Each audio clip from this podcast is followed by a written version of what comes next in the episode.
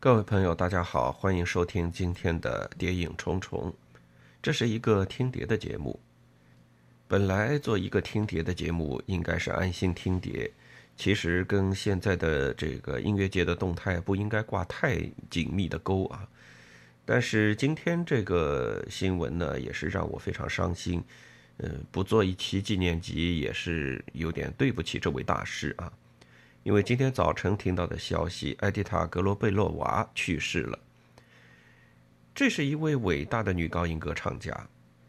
当年呢，纯粹只是出于意外啊，购得了一张 CD，听其中格罗贝洛娃的演唱，然后惊为天人啊！我当时真的是被她彻底的给震惊了，能够有这么美妙的嗓音，真是很不容易，而且。他的这个演唱的技巧非常的成熟。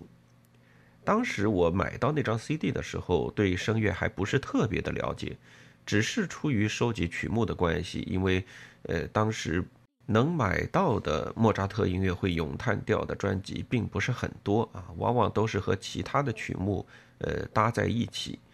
格鲁贝洛娃的这张呢，录音又好，然后又是 DG 出品。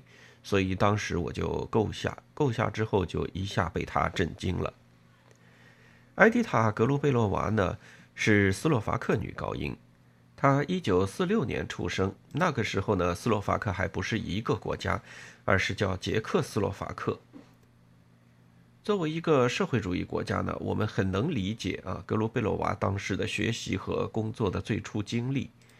他最初的学习呢，在音乐学院和演艺学院度过。两个学校都毕业之后呢，他登台并不是作为歌剧歌唱家，而是加入了一个民间音乐团体唱歌。呃，可以想象，大概就是斯洛伐克当地的民族声乐表演艺术家啊。当然，呃，欧洲的民族声乐离美声唱法还是比较接近的。一九六八年的时候呢。格鲁贝洛娃作为歌剧演员首次登台，唱的是《理发师》中间的罗西娜。可想而知，在斯洛伐克这样的演出是获得了巨大的成功。然后呢，国家送他去图鲁兹参加了一个比赛，并且拿奖。在一九六九年的夏天，他的老师为他偷偷安排了一次面试。为什么要说是偷偷呢？因为当时捷克斯洛伐克面临一个很严重的问题，就是。所有的人员禁止出国，所以玛利亚当时为他安排的这个面试不得不绕开很多官方的途径。那么正是这一次机会啊，格鲁贝洛娃把握住了，他的表演呢立刻是赢得了维也纳国立歌剧院的青睐，所以最后歌剧院就给了他一份合约。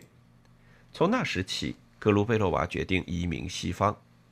她在维也纳国立歌剧院上演的第一个角色就是夜后，这毫无疑问是一个花腔女高音的标杆式的角色。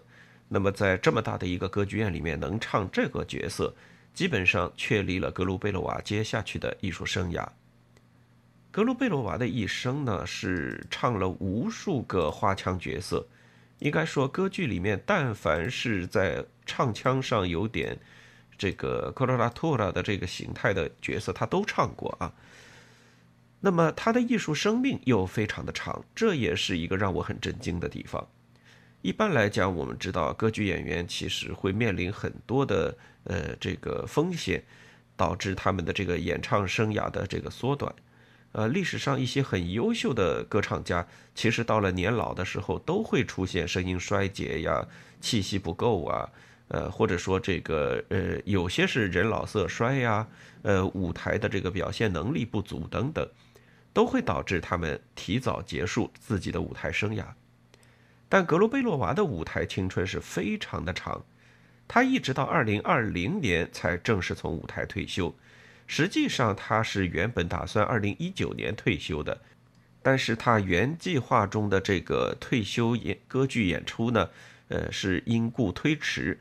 所以他算是到二零二零年才正式退休，这时呢，格鲁贝洛娃已经七十四岁了。一个七十岁高龄的老艺术家还要在舞台上演唱花腔咏叹调，这真的是非常人所能及。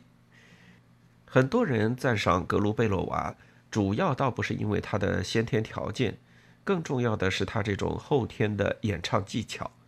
格鲁贝洛娃的发声方式非常的科学，这一点呢也再次提醒所有唱歌的人，一定要注意方法。准确合理的使用方法呢，不仅能够使自己的演唱更加的优美动听，而且也能延长自己的艺术生涯。今天呢，我们的节目呢就来播放一张格鲁贝洛娃的专辑，来作为对这位伟大女高音的纪念。我选择为大家播放的呢是他在奥菲欧公司出版的一张专辑，唱片上呢一共收录了五首歌剧咏叹调。奥菲欧出版的唱片呢基本上都没有什么唱片的专辑标题，就是艺术家的一张大脸，然后加上曲目的名字。当然，艺术家的名字会印得非常的大，呃，唱片封面格式很规整。那么大家也可以从，呃，封面图上看到。我们先来听第一首咏叹调，这是选自莫扎特的歌剧《鲁奇奥希拉》中间的一个咏叹调。《鲁奇奥希拉》这部歌剧呢，现在演出的机会并不多，稍微给大家做一点介绍。这首咏叹调呢，是剧中一个女孩名叫朱尼亚的咏叹调。鲁奇奥希拉呢？这个剧名主人公呢是古罗马时期的一个独裁者，他呢非常喜欢这个朱尼亚，所以强迫朱尼亚要嫁给他。但是朱尼亚呢心有所属，这也是意大利歌剧的典型剧情。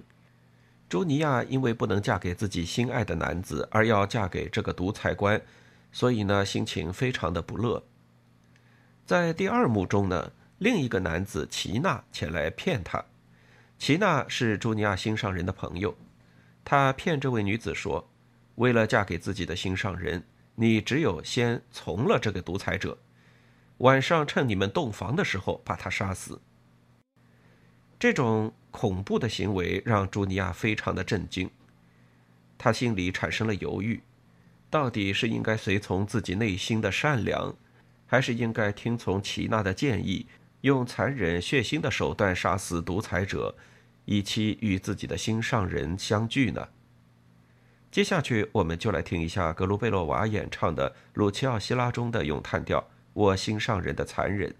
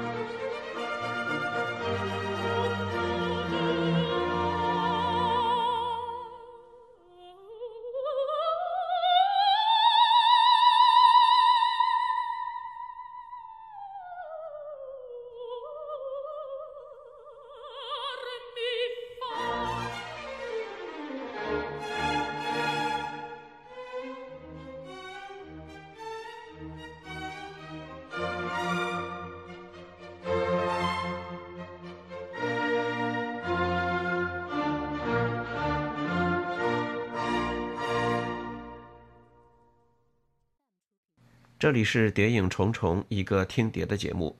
今天我播放的是格鲁贝洛娃的一张专辑，收录了五首歌剧咏叹调。刚才呢，播放的是莫扎特《路齐亚希拉》中的《我心上人的残忍》。在唱片的第二首曲目上呢，格鲁贝洛娃选择的是理查施特劳斯的歌剧《阿里阿德涅》中间泽比内塔的咏叹调，《伟大的公主》，这谁不知道？这部歌剧呢，大家可能不是特别的熟悉，但是它的剧情的基本框架曾经被一个中国的著名戏剧导演借用。那就是赖声川。赖声川曾经排过一部话剧，叫《暗恋桃花源》，说的是两个剧团借用了同一个场所排练。由于时间关系，双方只能把这个剧目的排练呢同时进行，以至于舞台上出现了很多滑稽的现象。这个剧情的基本设置其实就是出自《阿里阿德涅在拿索斯》。《阿里阿德涅在拿索斯》的剧本作者是。奥地利著名的剧作家雨果·冯·霍夫曼施塔尔，他写作了两个剧院同时出现在了一个场地，他们将上演两部不同的作品。一个喜剧团呢将表演一些简单的喜滑稽表演，另一个歌剧团呢将要上演一部新歌剧，叫《阿里阿德涅在拿索斯》，讲的当然是希腊神话中间的那个著名的故事。阿里阿德涅给了特修斯一个线团。让他从米诺斯的迷宫中间走了出来，但是在回程的路上呢，特修斯听了天神的预言，将阿里阿德涅遗弃在一座叫拿索斯的岛上。阿里阿德涅自然非常的苦闷的留在了这个岛上，因此呢，呃，在这里也是一部正剧和一部喜剧之间的冲突，两个剧团都要进行演出，但是由于东家。安排了此后的烟火表演，所以他们的演出时间被压缩的非常短，最后两个剧院只能同时演出。在这个剧情中间呢，滑稽剧团的领袖是一个名叫泽比内塔的女子，她能唱能跳能说会道，很快就把握了整个演出的方向。他经常窜到阿里阿德涅的剧情中间去，对剧中人指手画脚。在歌剧《阿里阿德涅》中，女主人公非常的伤心，正在哀叹自己的命运。泽比内塔就跳出来，用一段戏谑的咏叹调来劝说这位公主。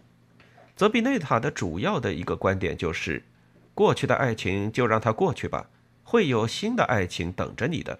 当然，这部歌剧的最后，阿里阿德涅确实也等到了新的爱情。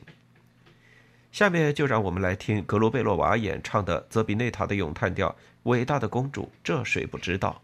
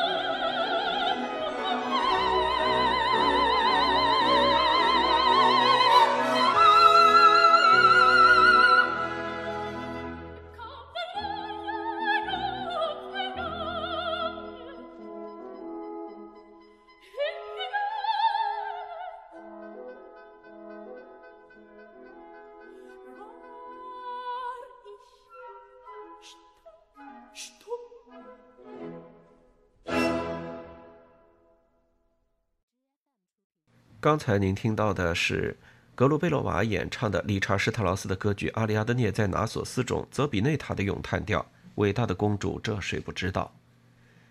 今天我为大家播放的这张专辑是格鲁贝洛娃在奥菲欧出版的五首歌剧咏叹调。第三首咏叹调呢，我们要听到的是贝里尼的歌剧《梦游女》中，我不曾想到这花枯萎的如此迅速。这是这部歌剧第二幕结尾时的咏叹调，也就是著名的梦游场景。意大利歌剧在19世纪早期出现的一位天才就是温情佐·贝里尼。这个作曲家呢，特别擅长写抒情忧伤的段落，其旋律之绵长曾经打动过肖邦。如果要说肖邦的音乐的忧郁和优美来自哪里，那很可能就出自贝里尼的影响。《梦游女》这部歌剧的主人公，顾名思义是有梦游的毛病。第二幕中呢，她和她未婚夫之间的关系呢，已经到了危险的境地。出于各种各样的误会和误解，两人的婚约几乎不保。就在这天晚上，所有的人物都聚集在一起的时候，他们看到了这个梦游女的梦游。她一个人游走在高高的磨坊的二层，并且唱着这一首忧伤的咏叹调。生怕他发生危险，大家都不敢唤醒他，一直到他走到一个比较安全的角落里时，他的未婚夫才把他叫醒。最后，两人冰释前嫌，说清了所有的误会之后，欢乐的成婚。下面我们就来听格鲁贝洛娃演唱的这段咏叹调。我不曾想到，这花枯萎的如此迅速。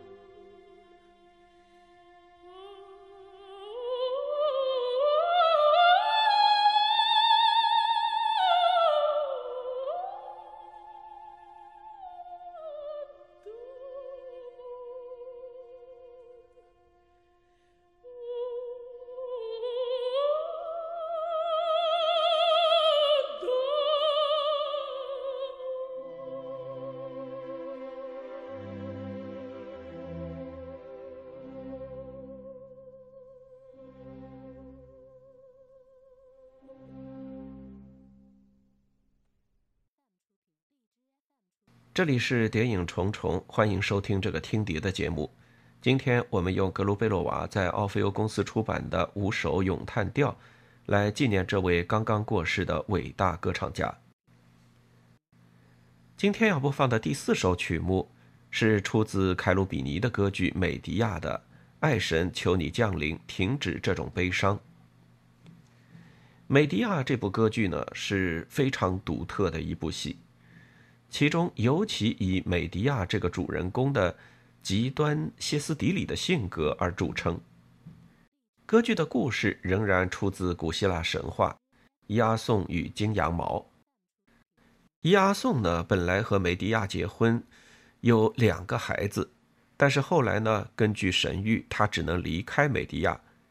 这部歌剧开始的时候呢，亚颂已经和克瑞翁的女儿格劳切订婚。这首咏叹调呢，出自歌剧一开场格劳切的一个唱段。他在神庙中祈求爱神的祝福，并且也祈求爱神保护他，远离美迪亚复仇的怒火。下面我们就来听格罗贝洛娃演唱的《美迪亚》中的这个咏叹调：爱神，求你降临。